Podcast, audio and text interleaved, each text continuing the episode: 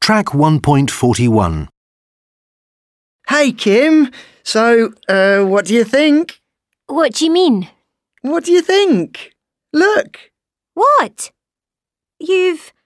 You've. Yeah, I've had a tattoo done. What do you think? What do I think? I think you've gone mad. Your parents are going to go crazy. Maybe. You haven't shown them yet. No, I haven't. Don't. Oh, Dave, what have you done? So, do you like it? No, I don't. I think it looks really awful. Whatever. I like it. So, how did they do it? It was pretty easy. First, I chose the design I wanted. A tiger. Yes, a tiger. Then the man took the design on a piece of paper and pressed it onto my arm. And then? And then he used this ink machine.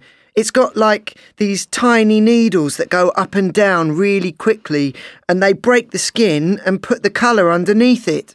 So, he draws around the design on the paper. Yes, that's more or less it. Does it hurt? Yes, it does. It really hurts. It really, really hurts. So, when did you have it done? A couple of days ago. And does it still hurt? Here, uh, let me touch it. No, don't do that. Ow! Ah, that hurts. Ah. So, you really don't like it? No, I don't. I think it was a really stupid thing to do.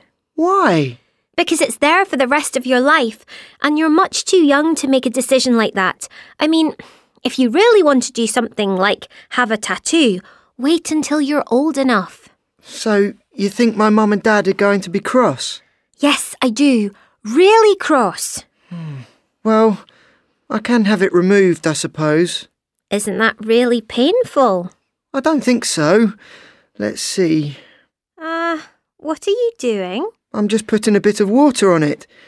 See, look how easily it comes off.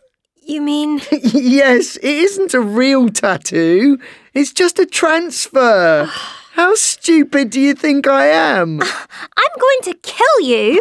don't do that. I'm just going to have my hair dyed blue. What? Just joking.